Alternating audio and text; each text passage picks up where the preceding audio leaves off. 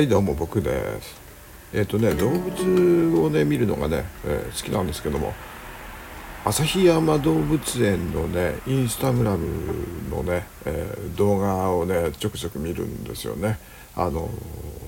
皇帝ペンギンあキングペンギンか。あのヒナがねあふわふわした茶色いヒナがね、え、ちょうど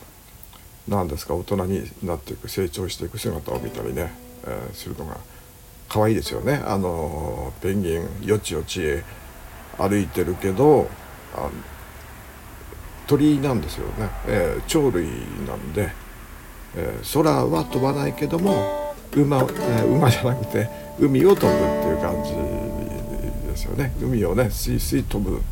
ツバメみたいにねすげえ結構すごいスピードで飛ぶんですよね。うん、あれも見てるのもすごい好きで、えー、あと北極熊ももねあの今あのお子さんお子さんというかね、えー、子供がね、えー、いて可愛いですよねあれもねなんかねずっとねこう見ていられるっていうかね、まあパンダとかもまあ見ますけれども、えー、やっぱね、えー、犬とか猫とかですかね。うんで、ね、こういつまでもこうついついね、えー、可愛いなっつってねこう見ちゃうんですけども、うん、でもやっぱりね、あの自分の血の子が一番可愛い。やっぱりね世界で一番可愛いのは自分の子だなみたいな感じでね、えー、なんていうんですかね。まあ親バカじゃないですけど。やっぱりこう何て言うかねこう14年ほどねこうずっと一緒にそばにいてねで何て言います？か人間だったらまあ中学生になったんでしょうけど中2のね一人娘っていう年にねあのなりますけれども。でまあずっとね一緒にいて。で布団の中に入っていてねお腹の上で寝てたりその重みがねこう今でもこう感じちゃったりねあのこの脇のところにこうなん、えーまあ、腕枕みたいな感じでねこう脇に入ってこ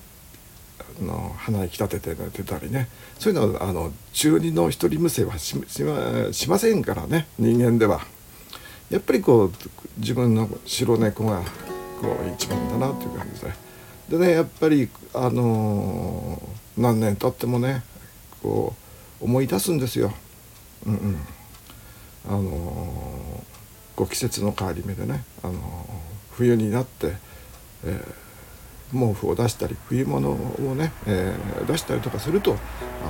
こう白い毛がねこう出てきたりとかするとねこうまたこう思い出したりとかしてね、えー、ちょっと、そうするとあの、ね、あの昔のね、えー、写真がね、えー、やっぱりこうネットに残ってたりとかするんで YouTube とかにもね残ってたりとかするんでそれを見たりとかしてこう自分を慰めたりとかしたりします。うん、あとなんですかねあのまあ古着屋でね、えー、お店でね、えー、看板猫として、えー、いましたんでね、えあの頃の写真とかね。であの時の白猫のことを知っているお客さんとね、えちょっとね、えメールでやり取りしたりね、えあの頃を懐かしんでっていうそういうことがあったりとかしてね、えまあ何を言いたいのかっていうとまあ結局ね、えまあ今はこの世にはいませんが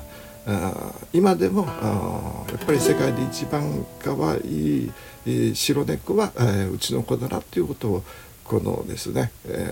猫同士、猫の日、えー、猫年猫の日猫時間ですか、えー、22時22分を狙って、収録しようとしたんですが一発目でねこう胸が熱くなってで喋、ね、れなかったものですからまた取り直してますがまあそういうわけでねこの日、えー、私の白猫が一番可愛い。そしてえー、っとサムネに使ったのは、えー、世界で読まれている佐野陽子さんの傑作「100万回生きた猫」の中のね、えー、絵です。はい、それではさようなら。